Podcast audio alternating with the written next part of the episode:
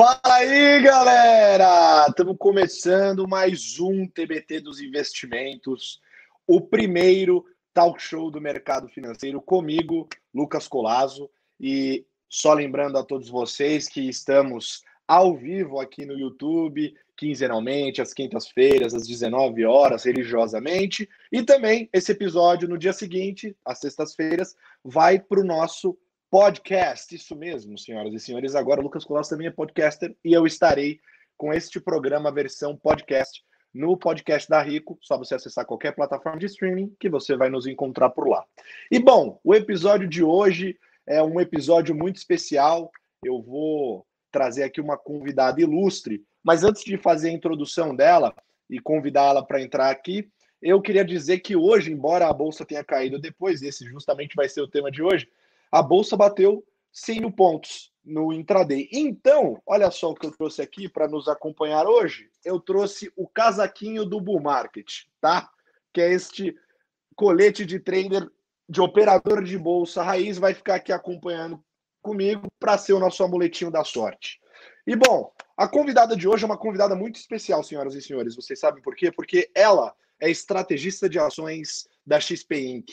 Ela é uma grande conhecedora do mercado financeiro, uma carreira aí que já passou por grande banco, hoje aqui na XP Inc., atuando como uma estrategista de ações. Né? Ela também gosta de tênis, gosta de tocar piano e violão, e ela é uma cat lover. Por favor, vem para cá, Betina Roxo. Já tô morrendo de rir. Betina! E maravilha. aí, Cola, tudo bem? Tudo bem? Tô maravilhosamente bem. E você? Melhor agora. Que ótimo, que ótimo. Seja muito bem-vindo. Obrigado por ter aceitado o convite de participar do TBT dos Investimentos. É uma honra inenarrável receber você aqui hoje. Estou muito feliz. E, obrigada bom, a você. E obrigada já... a todo mundo que está aqui, né, nos ouvindo. O, o, os, eu, não, eu não sei como dizer quem, quem vai assistir o TBT vai ser aquele aquela pessoa que vai assiduamente nos acompanhar? Será que vai ser os TBTers? Sei lá, seria algo desse tipo. Mas, Betina, eu fiz uma introdução bem porca, como todo o resto das coisas que eu faço aqui, e eu queria que você se introduzisse. Então, quem é a Betina Roxo? Bom, eu sou hoje estrategista de ações, né, como o Colasso falou, mas eu trabalho com, com análise de ações desde que eu comecei no mercado financeiro há quase oito anos atrás, apesar né, dessa pele aqui. É, eu comecei como estagiária no HSBC. Eu sou formada em economia, né? Começando antes, sou formada em economia. É, na faculdade me despertou essa vontade de ir para o mercado financeiro. O mercado financeiro tem inúmeras áreas, então foi meio que naquele momento não tinha essa coisa que a gente tem hoje, né? De lives, de perfis no Instagram para conhecer as pessoas. Foi meio que buscando pessoas que conheciam pessoas, que conheciam pessoas, aquela, aquela pesquisa de trabalho bem das antigas, né? Quase e... aquele famoso é para o meu TCC, né? Exato. e aí eu descobri a área de research, que é a área de análise de ações, é a área que estuda muito as empresas e faz um modelo para chegar num valor justo das ações e poder fazer recomendação de compra ou venda dessas ações. Depois eu posso explicar um pouco mais como essa área funciona. Mas aí eu descobri essa área, fui para o HSBC, comecei lá olhando petróleo e gás como estagiária, fiquei um ano de estágio. Depois fui para o Bank of America Merrill Lynch, onde eu fiquei alguns anos cobrindo mineração, siderurgia, papel e celulose, e depois também um pouco, um tempo, alimentos e bebidas. E quando deu mais ou menos ali quase cinco anos, quatro anos de, de análise de ações nos bancos gringos, eu falei, acho que está na hora de conhecer o mundo lá fora e sa quis sair do mercado financeiro para conhecer mais o que acontece nas empresas mesmo. Foi quando eu fui para Stone Pagamentos. Então mudei completamente. Até foi um momento assim que é, foram meses pensando em como eu ia fazer essa mudança, tomando coragem, né? E no fim foi muito positiva, porque eu, eu fui para uma área completamente diferente na empresa, de planejamento comercial. Então foi, foi muito diferente, eu aprendi muita coisa. E depois de um ano lá, o meu antigo chefe do, do, Bank of America é, veio para XP para montar o time de análise da XP e me chamou para vir com ele. Então, faz dois anos e meio, mais ou menos, que eu vim para XP e comecei o time junto, né, lá no, no D0. E já passei por vários setores. Então, comecei olhando alimentos, bebidas e consumo, depois peguei um pouco de mineração, siderurgia, papel e celulose também. Hoje eu sou responsável por alimentos e bebidas e também faço estratégia de ações, que basicamente é olhar para a bolsa como um todo e pensar em carteira, né, alocação é, dos diversos setores. Ah, o seu currículo é um pergaminho aqui. Que isso? Dava para fazer um podcast só com o currículo dela, gente. Que maravilha. Bom, então, já muito bem introduzidos e apresentados, vocês já conhecem Betina Rocha, espero que me conheçam também. Eu vou chamar aqui o nosso primeiro quadro, que é o TBT dos investimentos. Para você que está né, nos ouvindo, né, ou vendo né, aqui no canal do YouTube da Rico, o TBT dos investimentos a gente vai olhar para trás, porque não dá para falar de investimentos sem olhar para trás, né? A gente vai olhar para trás, mas também olharemos para trás da vida de Betina Roxo, que vai ser super interessante. Então, por favor, que venha o primeiro quadro, TBT dos investimentos.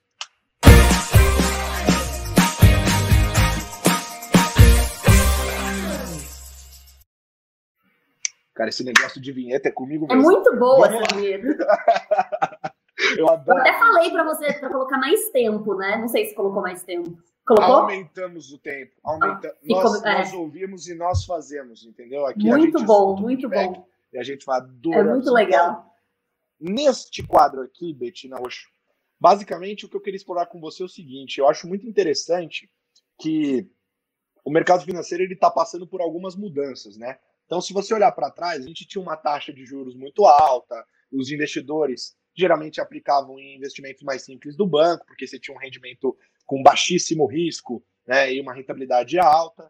Né? Isso foi mudando, nós estamos na menor taxa histórica, e o investidor né, ele teve que estar tá se incomodando e está querendo mudar. Você vê o número de investidores na Bolsa, nem dois anos atrás nós éramos 800 mil, algo próximo disso, nós somos, nós somos mais de 2 milhões e 600, né? Então nós já temos aí um, um, crescimento bem exponencial acontecendo. E acompanhando esse crescimento exponencial, está mudando a forma de como falar sobre o mercado financeiro. Porque quando eu estudava lá atrás sobre essas coisas, eram vídeos super complicados, onde eu precisava estar acompanhado de uma HP do OCC. E hoje em dia eu posso acessar o Instagram, por exemplo, de Betina Roxo, né? E ver lá um post Boa dela propaganda falando do Instagram, de um relatório. Sim. Não, aqui a gente faz jabá sempre, né?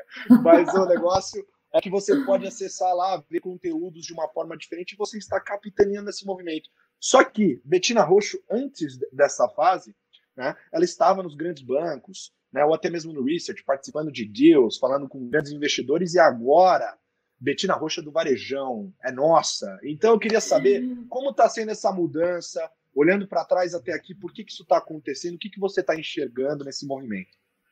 assim, é, de, de, começo de conversa, acho que é uma mudança incrível, né? Porque aumenta a acessibilidade para todo mundo e realmente a gente começa a falar de democratização né, do, dos investimentos.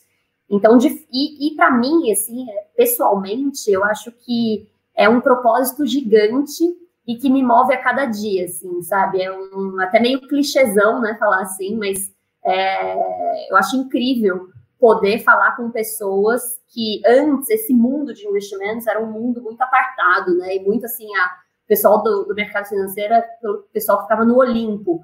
E agora a gente está acabando com isso, então eu acho maravilhoso. Inclusive, quando eu saí né, do, do research dos bancões, é, não foi porque eu não gostava nem nada, eu sempre gostei muito disso, de estudar a empresa, de conhecer tudo, mas era isso, eu fazia esse trabalho muito focado para grandes fundos de investimentos. Então, os, os, e os próprios fundos têm analistas excelentes que fazem um trabalho até muitas vezes mais profundo do que o analista que está no sell side, né? Que é esse analista que faz essas recomendações. Então eu ficava meio assim, ah, eu tô, tô, tô dando uma sugestão para o cara, mas é, ou, ou esse, esse analista ou essa analista, né? Eles já conhecem muito, então ficava meio assim. Então, é, eu acho que quando a gente passa a falar com o varejo, né, com a pessoa física, é, fica muito mais direto nessa né, essa transformação. Você sente essa transformação acontecendo. Mas isso veio também como uma mudança geral, né? como você falou, acho que essa mudança macro que faz com que as pessoas tenham que buscar, né? elas têm é, se quiserem rentabilidade maior, mais alta, tem que buscar renda variável, hoje em dia, né, com juros 2% ao ano versus lá atrás, que né, 14%, realmente não tem outra saída. Então tem isso, tem a própria acessibilidade do mercado, né? Então, é, várias casas de análise, corretoras também aumentando a acessibilidade para as pessoas, as próprias empresas sendo mais abertas, né, para trazer o conhecimento. Então, acho que é uma combinação de tudo. E eu acho que essa combinação também de pessoas que estavam acostumadas a fazer análises é, lá, né, no, na tela do computador, escrevendo super difícil, falando super difícil com pessoas que entendiam e falavam difícil também. E agora é uma mudança completa, né? Acho que essa mudança, para mim, que foi o mais gritante, porque eu tive que passar a, a falar de um outro jeito, né? A, a me a, a ser de outro jeito, acho que até ser mais eu mesma, porque o mercado financeiro, né, molda muitas pessoas, principalmente antigamente, né, é, cheio de regras, né, é a camisa branca, é não sei o quê. As mulheres, eu lembro que quando eu comecei a estagiar, tinha uma a regrinha, assim, de ter que ir de salto. Então, né, um negócio que já foi essa, essa fase, é, a gente está mudando completamente. Não, não preciso dizer muita coisa, né? Exato. É só você olhar minha parede, meu braço, né? Braço aqui, para quem não tá vendo minha parede. Zero padrão, né? né? Tem aqui tatuagem no braço, esta camiseta aqui do Stock Pickers, que é o meu podcast do coração também, para quem não está vendo aqui, só ir no nosso canal do YouTube para ver, né? Quem está ouvindo de casa. Mas acho que isso aqui é um símbolo físico dessa mudança, né? É, é e acho que isso é incrível, né? Porque isso traz novas pessoas também mais interessadas nesse mundo. Porque se você. Isso para tudo, né? Essa questão de referência é, para qualquer segmento, qualquer, qualquer coisa que a gente falar. Então, se você olha para algum lugar e não enxerga pessoas parecidas com você ou que você se conecte de alguma maneira, você tem mais chances de achar que aquilo não é para você, né? Então, acho que o mercado financeiro tinha muito disso, das pessoas de fora acharem que era um negócio muito distante. E agora a gente está transformando isso e essa minha mudança, né, de analista lá, toda certinha, atrás do computador, nas planilhas, falando só o financeiro, é, me mudou completamente, né? Então acho que é, isso é muito legal. Maravilha, bandeira que compartilhamos então, Betina Roxo. Mas agora falando de bolsa, né? Vamos falar de ações, que é uma coisa que a galera adora ouvir. E falando um pouquinho ainda dentro do TBT, né? Vamos fazer aqui uma repaginação rápida, porque eu acho que é importante a gente entender de onde a gente saiu e para onde a gente vê, né? Então, é, Betina, a gente estava com a bolsa lá atingindo máxima, 120 mil pontos, né? Tudo é, parecendo que estava tudo maravilhoso, indo tudo bem, todo mundo otimista, todo mundo falando compra, compra, compra, compra, né? E aí esse jogo, de uma forma completamente inesperada, virou de cabeça para baixo, né? É, ali com a pandemia, enfim, toda a situação da quarentena, destruição econômica. Eu queria ouvir de você, né? É, o que, que aconteceu assim esse ano, na sua opinião, para a gente ter essa queda tão brusca na bolsa? Né? Foi realmente uma inversão de um otimismo muito forte para um, um medo, né? É, o que, que aconteceu? Sim, com certeza. Eu acho que na verdade esse ano assim aconteceu milhões de aconteceram milhões de coisas é, em tão curto curto espaço de tempo, né? A gente de fato no fim do ano passado era um super otimismo, inclusive no começo desse ano a gente ainda estava muito otimista, né? Quando eu falo a gente, é todo mundo do mercado. E, na verdade, no começo do ano já foi conturbada, que a gente nem lembra mais, porque tanta coisa aconteceu que parece oh, que teve já... conflito quase Exato, Estados Unidos, Irã, Estados Unidos, mais... China, Estados ninguém Unidos. lembra. Ninguém é. Parece que foram, né, já dois anos atrás. Então, é, mas a gente já começou com um janeiro assim conturbado, mas deu tudo certo, né? China e Estados Unidos fecharam acordo, o otimismo continuou. E já se falava em coronavírus naquela época. Só que aí foi, acho que, a primeira premissa equivocada do mercado como um todo, né, dos participantes do mercado, que era, que era acreditar que a doença ficaria contida na China. Então, por mais que tinham já notícias falando do coronavírus na China, o mercado ainda não estava precificando uma proliferação da doença e uma desaceleração econômica é, conse de consequência disso, né? Então, a gente demorou um pouco para ver de fato esse impacto. Acho que o, o primeiro grande momento que o, o, pânico começou a tomar conta, né, e, e marcou acho que os, prior, os piores momentos da Bolsa aqui no Brasil, principalmente quem é novo na Bolsa se lembra muito bem, né? É, não, sei, não quem é novo só, mas quem já está há muito tempo também, porque foi a crise mais rápida da história. E Sim. foi no carnaval, a gente estava né, aqui no Brasil pulando carnaval, e as bolsas fechadas, mas as bolsas lá de fora abertas, e já caindo muito, porque foi o primeiro momento que a doença começou a se espalhar. Então a gente começou a ver é, casos na Europa, no Irã, e acendeu aquela lanterna vermelha, né, de, putz, aquela premissa que a gente estava acreditando que ficaria contido na China e tudo ia passar. E, e, a gente lembra, né, no começo ficava, tinha muita incerteza de, ah, é, é só uma gripinha, ah, só não sei o quê, agora não. Então teve muita mudança de sentimento. Então, a partir do momento que teve essa disseminação, e a hora que começou a chegar nos Estados Unidos, chegar no Brasil, então as coisas só pioraram né? A preocupação aumentou demais, a aversão a risco aumentou demais, aumentou demais e as bolsas caíram materialmente. É, mas basicamente, assim, o que a gente, num primeiro momento, todo mundo acreditava que seria um impacto na oferta, né? Então teria problema nos canais de produção, então para chegar produto, com tudo isso. Mas o impacto também foi do lado da demanda com a desaceleração econômica. Então, na verdade, foi um impacto geral em todos os países, todos os mercados, é, principalmente com essa desaceleração. A partir do momento que a gente muda é, todo o cenário macro, isso, e isso foi uma mudança que ninguém esperava, né? Porque veio da, da, de uma doença que não estava na conta de ninguém, ninguém previa, mas que impactou é, todas as, as variáveis macroeconômicas e isso impacta também as empresas. Então, a partir do momento que a gente começou a falar de quarentena, paralisação, bares e restaurantes fechados, pequenas e médias empresas, isso falando aqui no Brasil, que pequenas e médias empresas são as mais representativas para a economia, né? E quando a gente pensa em PIB no Brasil, mais ou menos 63% é de serviços. Então, a partir do momento que essa paralisação começou, o impacto econômico foi muito grande, né? Está tá sendo muito grande. Mas depois a gente teve um outro momento, que foi um momento de estímulos dos governos e, e dos bancos centrais, que aconteceu no mundo inteiro, muito fortes, e, de fato, começaram a ajudar bastante a economia. A gente tem visto agora últimos dados né, de economias que já estão em reabertura, é, já estão voltando, e os números já muito, muito mais positivos do que a expectativa. Mas, lembrando que nesse processo todo de mudança, de aí super pessimismo com desaceleração econômica, depois com estímulo voltou o otimismo, é, mas ao mesmo tempo também tem medo de segunda onda, pessimismo de novo. Então, o grande ponto é que a gente ainda está num momento de bastante incerteza, até porque é, o, o, ponto final dessa história vai ser quando a gente tiver, de fato, uma vacina né, para o coronavírus e, e a incerteza quanto a doença, de fato, acabe. Mas, nesse momento, a incerteza continua grande. O otimismo continua com as bolsas.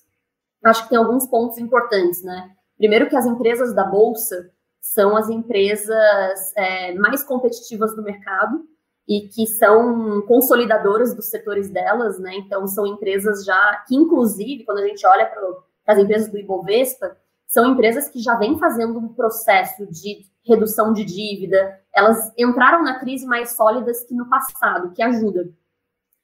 E tirando, né, com uma saúde financeira melhor para passar pelo curto prazo também, e além disso, todo esse cenário macroeconômico, né, de juros mais baixos, então todo esse incentivo para a bolsa fora os incentivos né, de, do, dos governos e a, a bazuca de estímulos, principalmente que a gente está vendo nos Estados Unidos. Né? Então, é, todos esses fatores contribuem muito para esse otimismo da Bolsa. E a gente, né, que é, na XP a gente tem essa visão muito otimista, otimista para a Bolsa no médio e longo prazo, mas é muito importante entender que essa incerteza do curto prazo e volatilidade deve continuar enquanto a gente não tem uma, uma visibilidade clara de quando isso vai chegar ao fim, né? E tudo vai se resolver.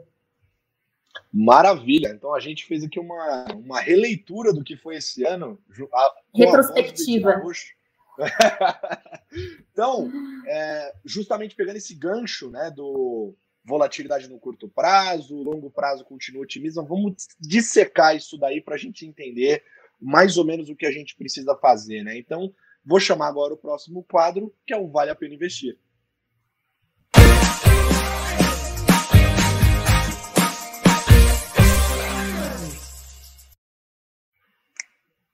A dancinha é a melhor parte. Ai, a galera que não tem o privilégio de me ver. Você queria, né, que continuasse mais ótimo. tempo a música. Bastante, bastante. Eu gosto. Inclusive, no começo, quando tem a vinheta do início, da abertura, vocês não estão vendo, mas eu tô aqui, ó, só aqui, só dançando.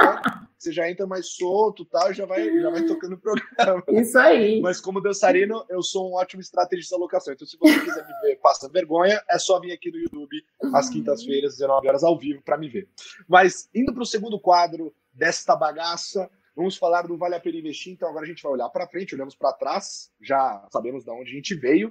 Vamos olhar para frente. Bolsa quase atingindo 100 mil pontos, né? Chegou a atingir, voltou para a infelicidade do condado, né? Mas chegou a atingir voltou.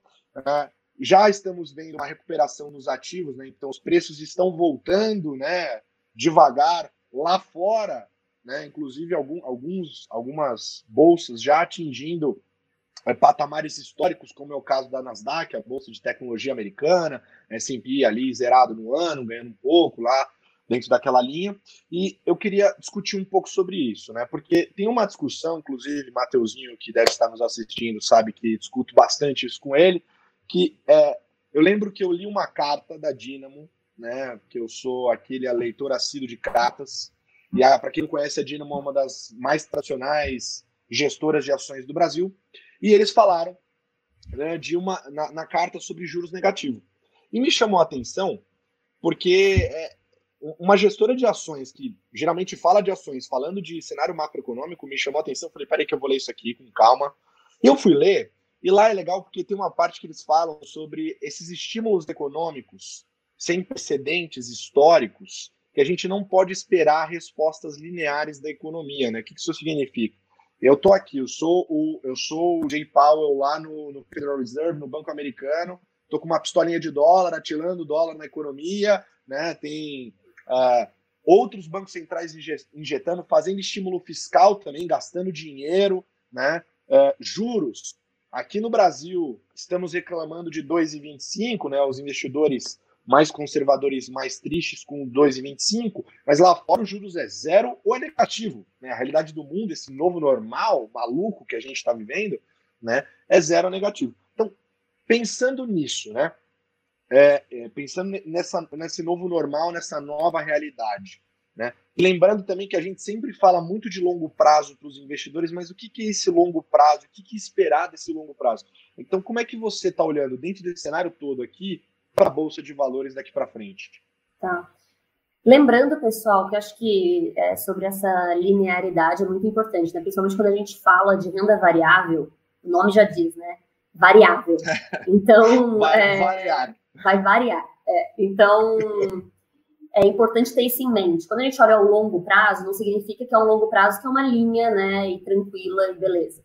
É, vão acontecer momentos como. Espero que assim, não tão fortes como esse que a gente viveu, mas Sim. Ninguém sabe o futuro, né? Essa é a grande verdade. verdade. O nosso, nosso amigo Howard Marks escreveu também na carta dele, né, no memo.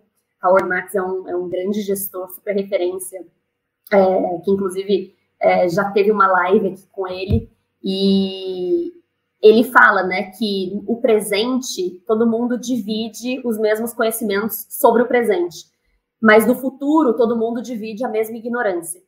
Então, é, basicamente, o futuro ninguém sabe, né? Então, é, por isso que é importante sempre ter uma carteira diversificada. Acho que quem está assistindo aqui, espero que já esteja cansado de escutar isso, né? Mas é carteira diversificada, um perfil coerente com seu investimento.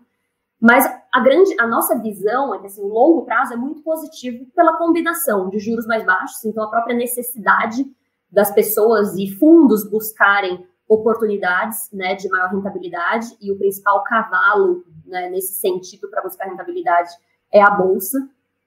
Então, longo prazo é isso, mas nada impede que a gente tenha volatilidade né, no meio do caminho. Inclusive, até porque agora a gente também está numa discussão de como esses estímulos todos vão impactar a economia daqui para frente. Né? Vai ter aumento de inflação, é, vai causar alguma bolha em algum mercado, então, assim, esse tipo de questionamento sempre tem em todas as lives que eu faço, em todos os momentos, mas a, é, a verdade é essa, que o futuro ninguém sabe, a gente tem, é, a gente tem uma visão macro e tem empresas específicas muito bem posicionadas para continuar crescendo, e isso é importante entender também. Mas é mais do que isso, é sempre importante fazer a, o, o, gerenciamento de riscos, né? Então, é, sempre ter essa carteira aí focada nos riscos e ter a melhor alocação dos nomes. Quando a gente pensa nisso, em alocação, não tem como fugir na hora de escolher ações. É, tem que estudar, tem que ler, tem que estar disposto a entender para não ter nenhuma surpresa negativa, né? Então, é, para quem não está é, disposto a ficar tão em cima assim de ações, a gente, é, existe a possibilidade de investir em ações através de fundos, né? Que são times que fazem isso e sabem super bem do, do mercado, já fazem isso muitos há muitos anos, né? Então você pode é, colocar num fundo e esse fundo vai alocar o, o, o dinheiro da, na estratégia que ele segue.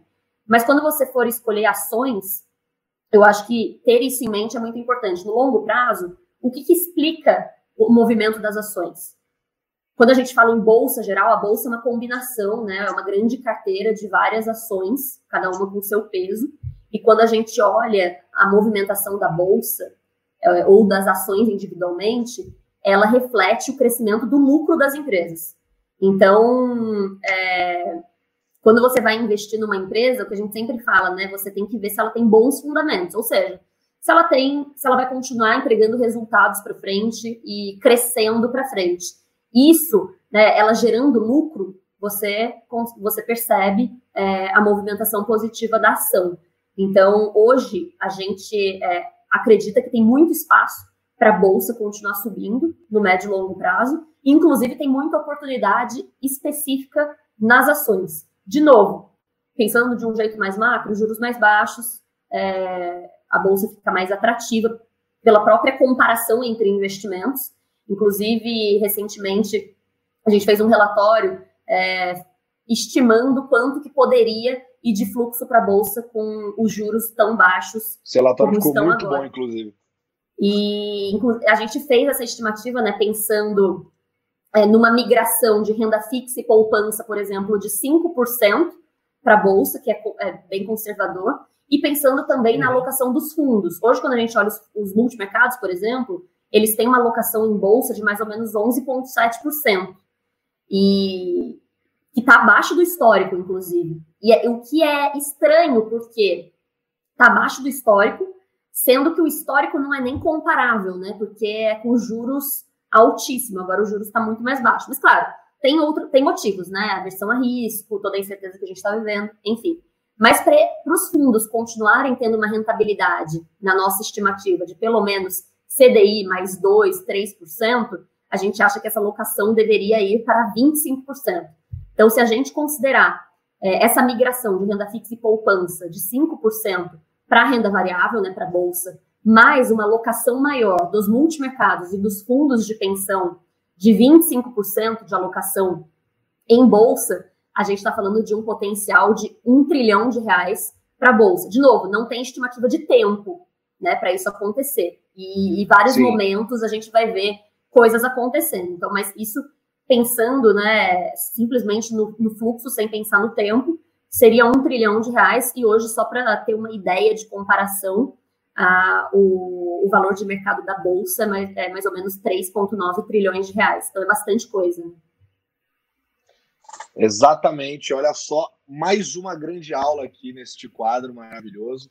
E acho que só completando, né, dando aqui o meu pitaco, se você olhar para fora do Brasil, né, não só olhando para dentro, você falou de números internos, se você olha para fora ainda, o mercado global ainda está pouco alocado em ações, né?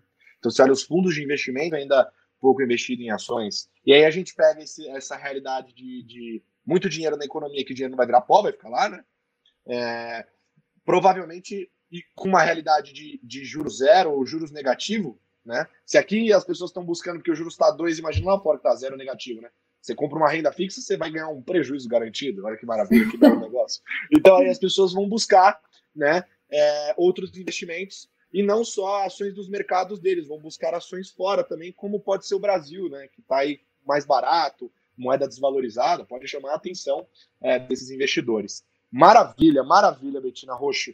Vamos agora, né? Porque isso daqui por mais que vocês tentem dizer que é, isso aqui não é uma simples live. Isso daqui é um talk show, tá? Você que estava, você que tem saudades de Jô Soares, você vai ficar muito feliz com esse, com esse programa, porque a gente vai trazer aqui num formato, formato talk show, então a gente vai para os nossos quadros mais característicos desse formato. O próximo quadro, a gente vai para pergunta do investidor. Sim, você que mandou pergunta no nosso box do Instagram da Rico e está mandando perguntas aqui no chat, vai ter a sua chance de falar com Betina Roxo. Então vamos para o próximo quadro, pergunta do investidor.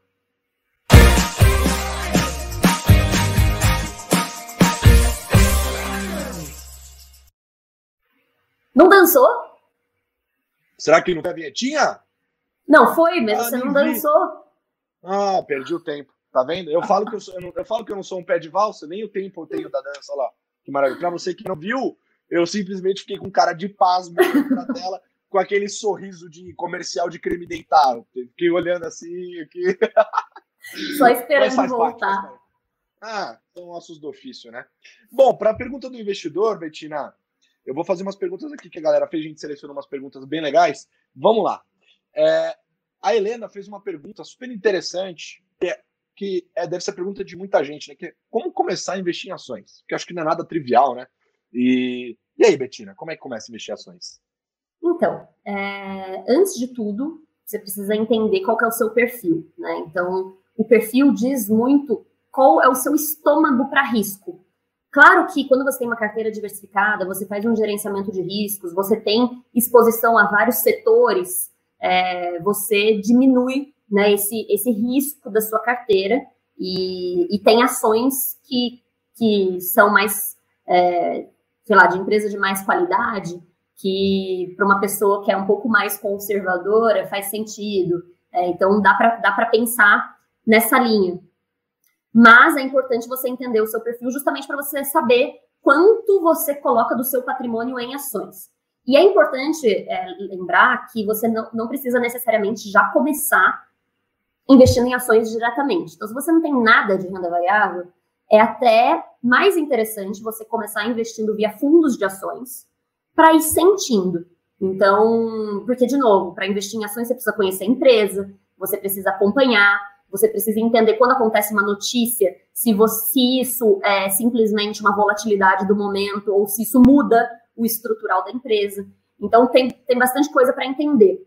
Então, a sugestão é que você comece primeiro colocando um pouco de dinheiro em fundo de ações e vá sentindo como que está indo e, e, vá aprendendo e estudando é, nesse meio tempo. Quando eu falo estudando, é estudando como funciona o movimento das ações, o que, que a empresa faz, é, para você depois você ter um pouco mais de convicção na hora de escolher ações.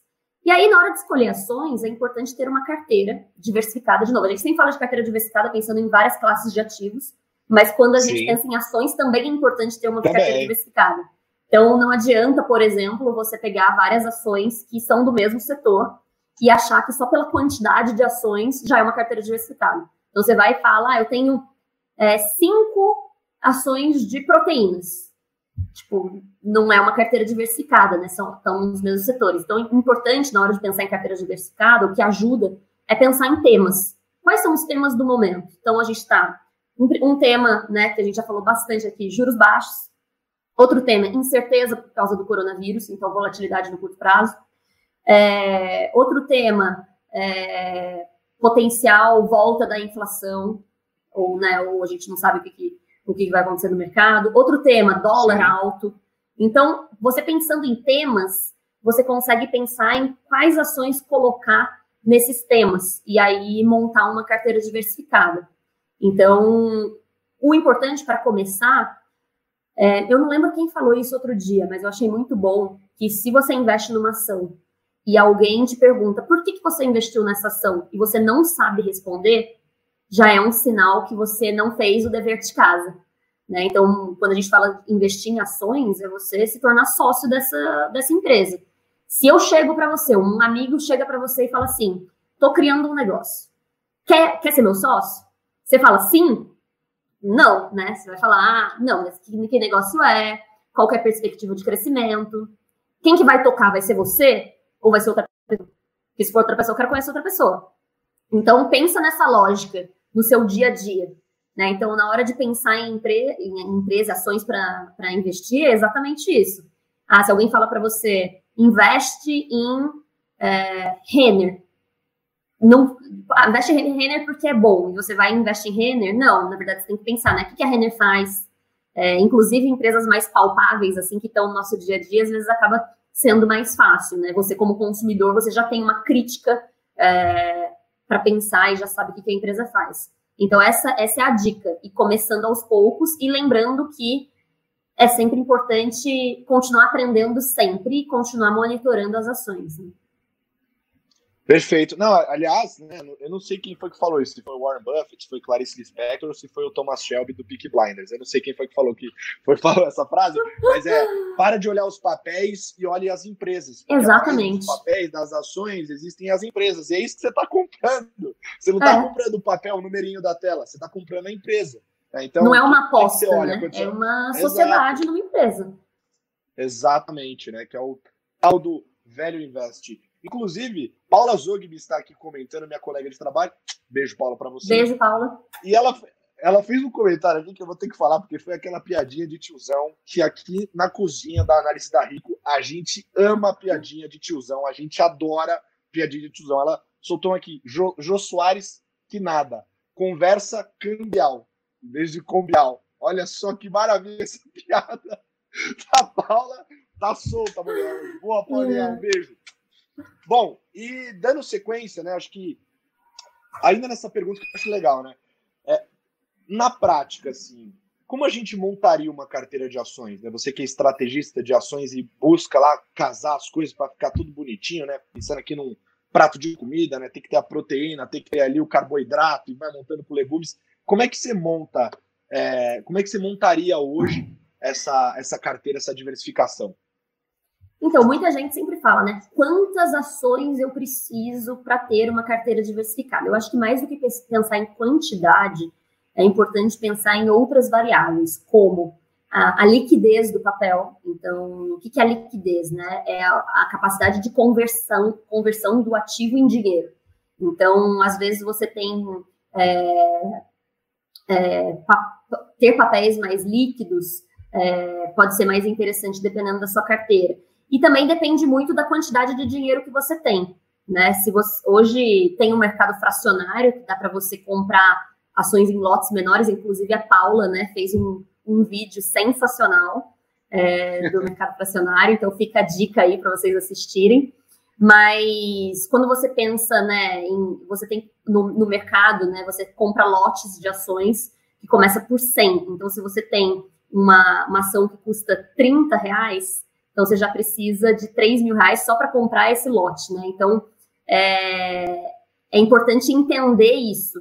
Mas, pensando em escolha de nomes para compor uma carteira, também é importante você ter pelo menos, vai, uns oito papéis, é, uns oito papéis mais ou menos, mas que tenham setores diferentes para compor essa carteira. E, e, não, e também não é legal também ter muitos papéis, né? Porque você não vai conseguir ter o controle e o acompanhamento desse, desse número. Então, é importante, na verdade, acho que mais do que um número em si e valor em si, é entender. É, até a, a sugestão que eu dou é pensar antes no quali e depois colocar isso no quanto você tem de dinheiro e para ver se, se fecha a conta, né? Então, porque às vezes se não fechar conta, talvez seja melhor investir em fundos primeiro e de, aos poucos você vai né, aumentando é, sua rentabilidade em outros investimentos e vai aumentando esse dinheiro para levar para as ações. Mas pensando num, num, time de futebol, que o nosso amigo Colazzi gosta. É, ele adora essa analogia. Então, pensando num, não precisa nem ser time de futebol, um time. Lembra quando você era, estava lá na escola Aí, na educação física, separavam né, algumas pessoas e essas pessoas iam escolhendo as outras. Infelizmente, eu sempre ficava como última nesse, nesses momentos na educação física. Não era muito boa em esporte.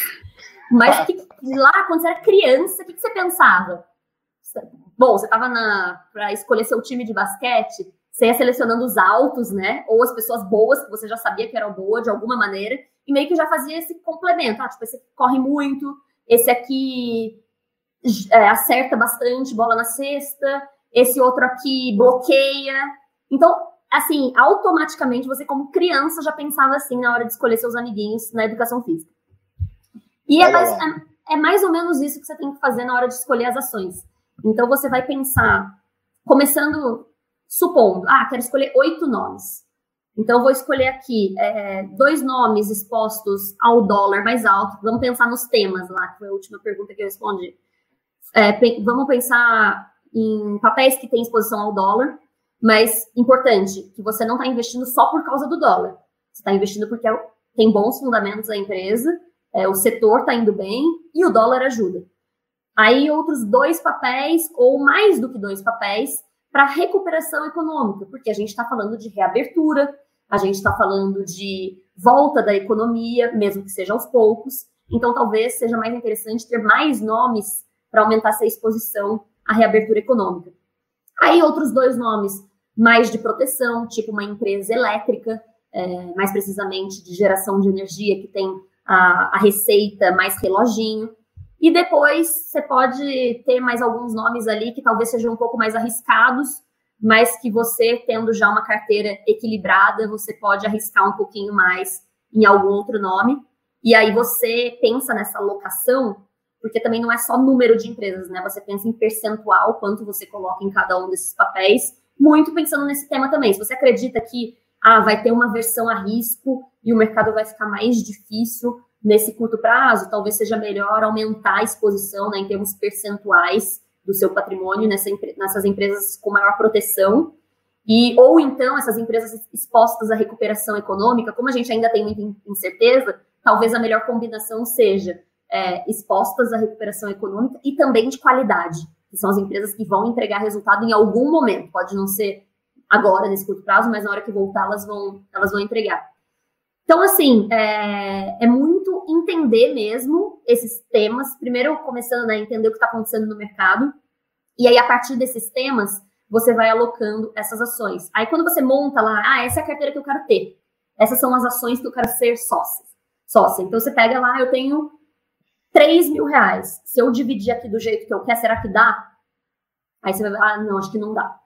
Então, eu preciso de 5 mil. Então, acho que é mais fácil pensar com essa lógica é, do que, de novo, tem o mercado fracionário que ajuda, né? Mas é, é interessante pensar na, na, na, composição da sua, sua carteira qualitativamente para depois pensar quanti, quantitativamente. Ainda mais em mercado fracionário que a gente tem corretagem em 90, hein?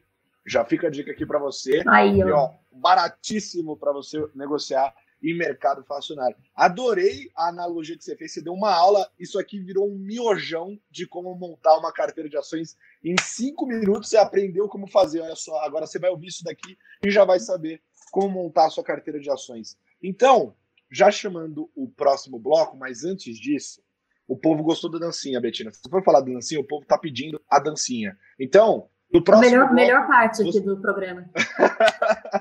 você que está ouvindo por podcast não vai estar tá vendo, mas é só você acessar o YouTube e assistir. Começar a assistir ao vivo, inclusive, convido você, 19 horas, às quintas-feiras. A gente vai voltar para o próximo bloco dançando, tá? Eu e Betina. Então, indo para o próximo bloco, a gente vai falar um pouco de motivação e conhecimento, né? Buscar conhecimento, dicas da Betina e o que, que motiva ela a ser Purple Bethany. Vamos ver agora o próximo quadro. Roda a vinheta.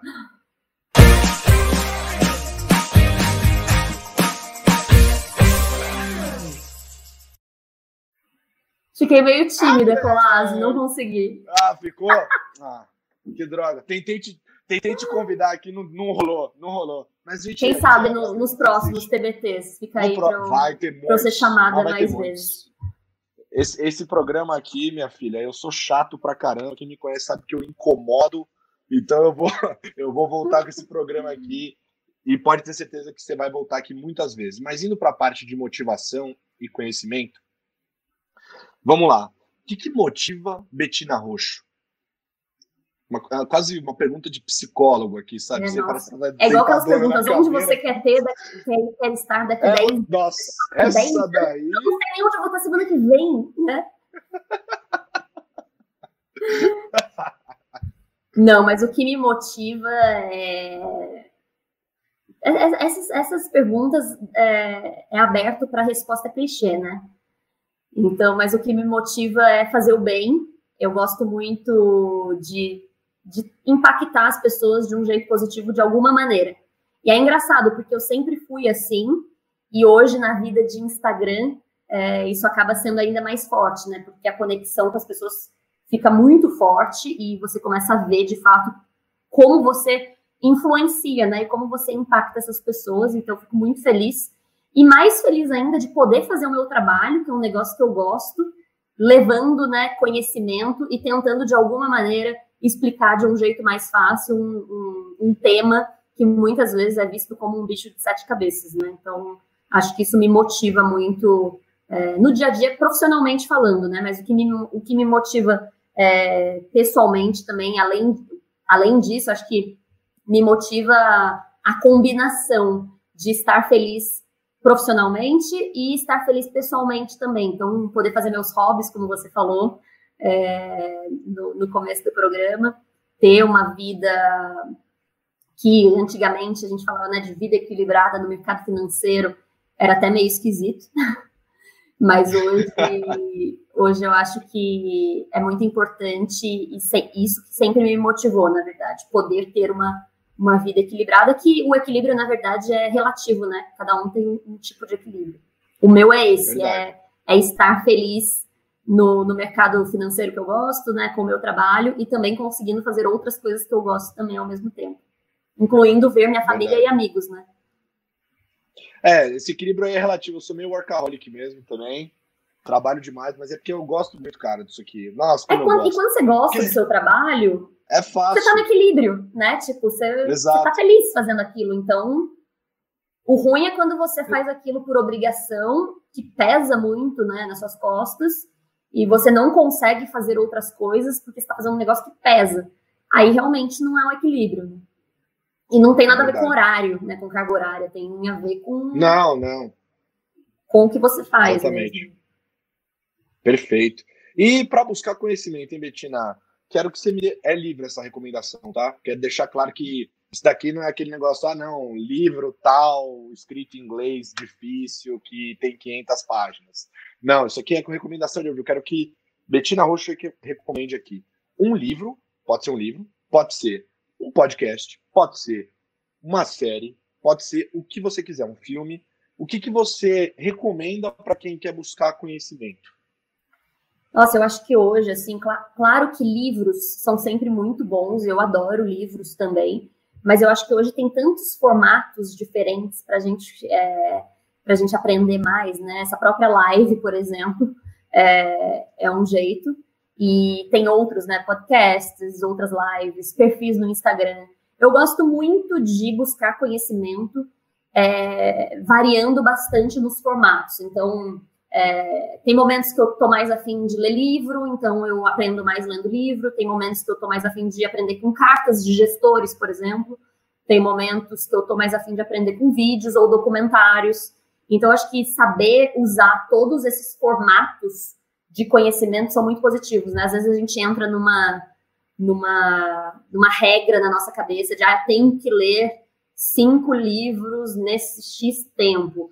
E, na verdade, você você pode aprender de várias outras maneiras, né? Você pode aprender conversando com outras pessoas, por exemplo, ou sendo aquele chatão curioso que fica mandando mensagem para as pessoas, que não é chatão, na verdade, né? É, é uma, é uma pessoa curiosa, e acho que hoje as pessoas estão mais abertas para esse tipo de coisa. Então, você aprender diretamente, assim, eu acho, acho muito legal. Hoje, atualmente, eu aprendo muito lendo não só livros, mas como lendo artigos, lendo cartas é, e, e, de diversos temas, né?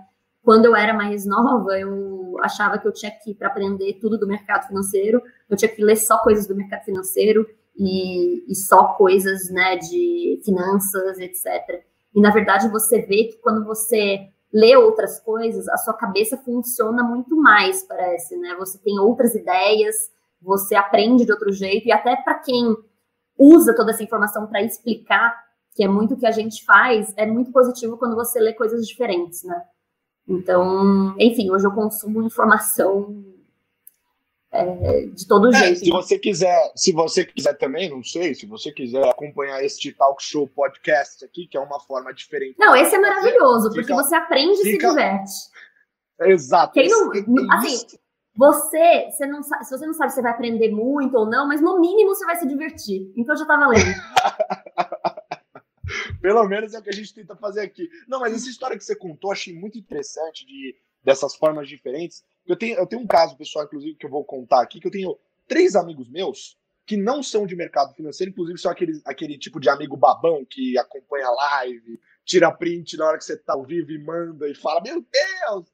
É, que inclusive estão me assistindo agora, Léo, Pedrinho, Nogueira, um beijo para vocês. Eles estudaram tanto o mercado sozinhos, por meio de plataformas, buscando informação e tudo mais, que hoje até o próprio Instagram deles de, de conteúdo eles têm que eles ficaram pró, eles sabem tudo, gostam demais, acompanham todas as lives, acompanham os, os conteúdos, nosso, meu e seu. Então, cara, acho que isso é um exemplo claro de pessoa que não tem barreira. Hoje você consegue, mesmo não sendo ser do mercado, para você entender. Você pode buscar informação e fazer acontecer. Fica um exemplo aqui. E, outro, e um outro ponto também, que o Samuel, que é analista de fundos né, da XP, uma vez escreveu que eu achei super legal. Se alguém fala para você você mudaria para X lugar no mundo? E Turbequistão, nem... alguma coisa assim. É, é, é foi é, algum lugar tipo X, você nem ouviu falar. O que, que você faria?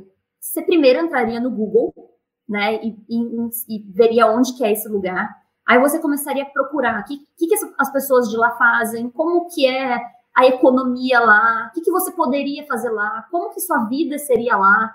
Então, e quando, quando você menos espera, você sabe mais do que qualquer outra pessoa que já foi para lá, de tanto que você pesquisou.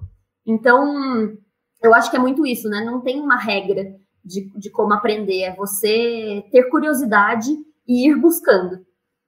Ir buscando, buscando e complementando o que você quer aprender. Né?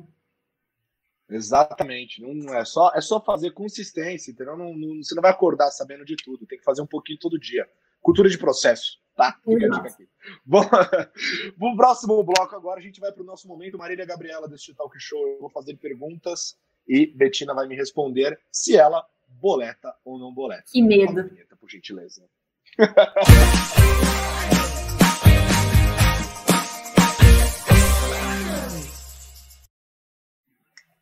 ah, moleque, voltamos! boleto não boleto? Este momento é, maravilhoso que eu adoro, perguntas e respostas rápidas, tá, Betina? É, eu vou jogar para você e você vai me responder de forma bem rápida. Vamos lá. Bolsa brasileira. Boleta ou não boleta, Betina, hoje? Boleto. Essa foi fácil. Essa foi fácil, né? Essa foi fácil. Ótimo. Howard Marks, boleto ou não boleto? Boleto. Pouco viesada.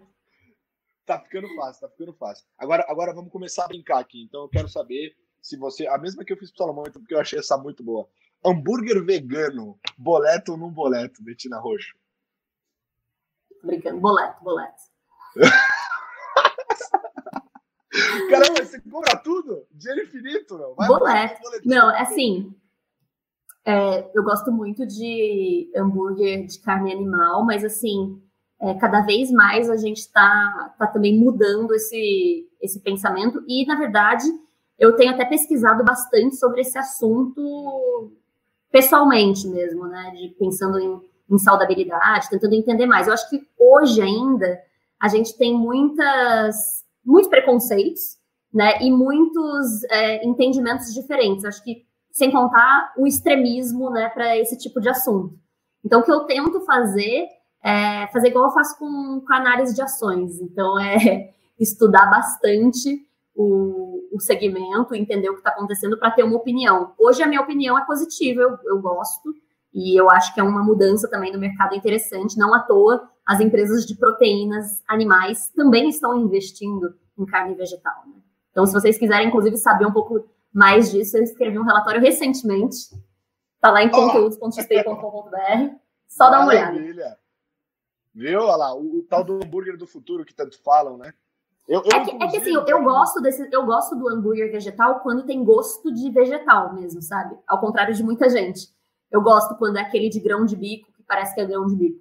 Gosto mais do que quando imita o gosto do animal, sabe? Porque como eu não tenho restrição, tipo, eu, eu se for para imitar o gosto do animal, acho que eu não vejo ainda tanta diferença, né? Então. Mas, gente, cada um tem um tem uma opinião, tá? E quem... Cada um tem uma. É o boleto no boleto, senhora. Vamos devagar aqui. Mas tem uma, tem uma coisa desse negócio do hambúrguer vegetal, porque sabe o que ficou na minha cabeça? Eu queria, eu queria fazer para você também essa pergunta.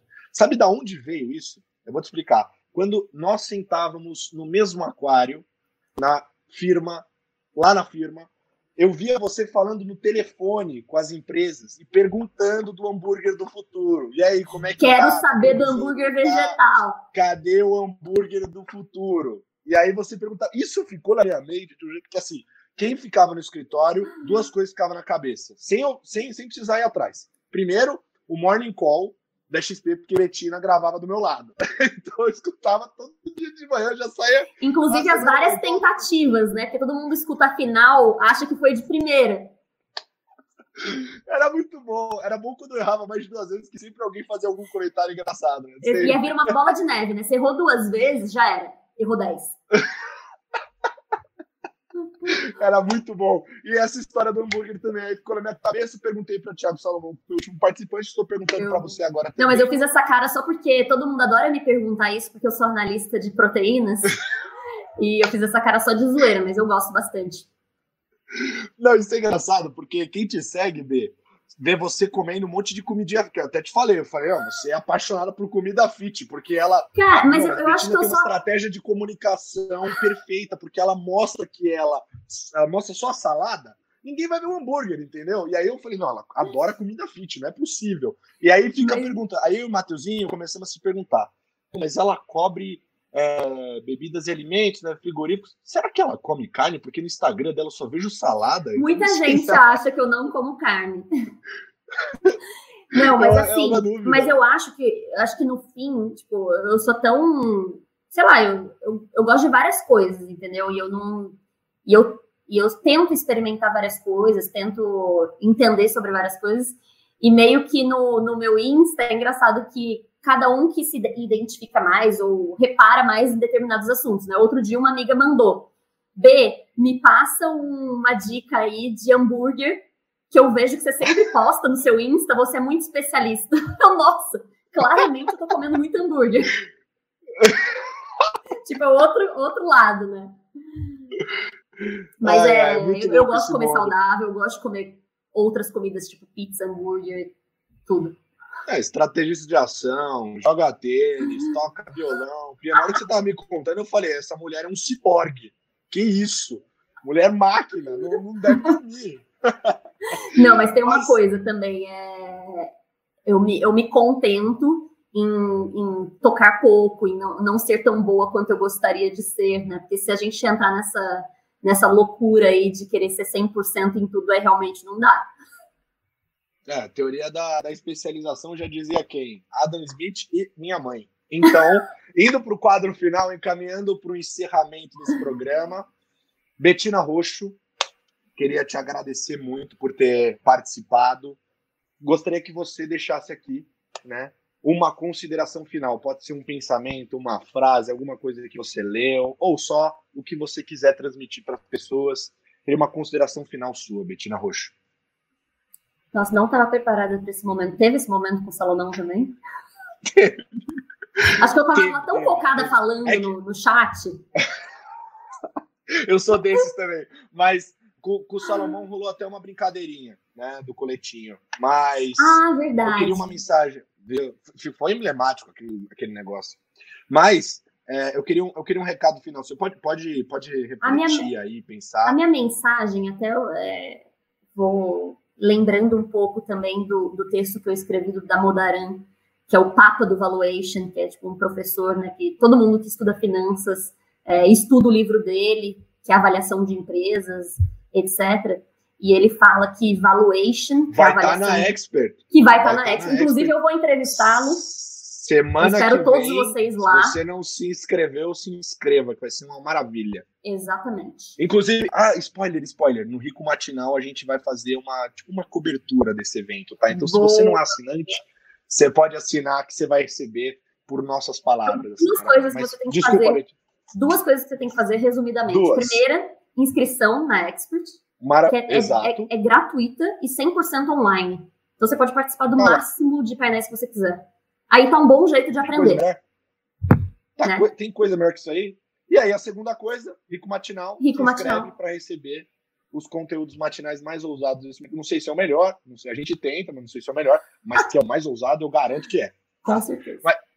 Betina Roxo também serve. Mas aí, pensando um pouco nisso, ele, ele falou né, que o valuation, fazer a avaliação das empresas, é simples.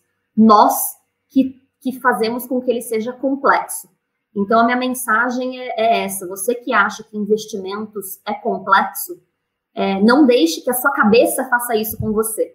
É muito mais simples do que parece. Então, a gente sempre precisa dar o primeiro passo para começar a entender sobre isso e, e levar tudo de uma forma mais descomplicada, né? Se você começou a aprender de um jeito que você não gostou, tem vários outros formatos que você pode aprender. Inclusive, tem várias pessoas ensinando né, no Instagram, na internet. Se você não gostou, por exemplo, do jeito que o Colazo está te explicando, você pode me seguir e ver se, você, se o meu jeito te agrada. É esse tipo de Roubando seguidor, gosto. né? Isso, roubando seguidor. É assim. É, é mais fácil eu roubar de você. Eu sou um pequenininho ali. Se você não gostar do jeito da Betina, que a Betina fala, você, Você pode seguir o. Colazo. Ou melhor, segue os dois, escuta os dois e vê como vai legal Exato, melhor coisa. E é isso. Vai, vai, vai descobrindo o jeito que você quer aprender, entendeu? Então, não, não- de primeira, assim, se não deu certo, não desista. Busque outras, outras informações, manda mensagem para as pessoas. É, inclusive, uma pessoa ela comentou no, acho que em alguma coisa que eu postei que nunca alguém explicou de um jeito fácil e assisti hoje para ver se eu explicava. Eu espero que eu tenha te ajudado, mas se eu não te ajudei também, o Colase também pode te ajudar. Maravilha, Betina. Galera, queria agradecer a presença de todos os espectadores deste maravilhoso programa. Você que está ouvindo no podcast também, muito obrigado por acompanhar. Quintas-feiras, quinzenalmente, às 19 horas, aqui no YouTube da Rico, o primeiro talk show de mercado, este TBT dos investimentos comigo, Lucas Colasso. Muito obrigado, Betina. E antes de encerrar, eu vou deixar aqui comigo para ver se o Bova volta para os 100 mil. Vamos deixar Volta e fica, né? Esse, Volta, fica e passa. por favor. Tá aqui o coletinho. Muito obrigado, galera. Até a próxima. Tchau. Obrigada, gente. Até.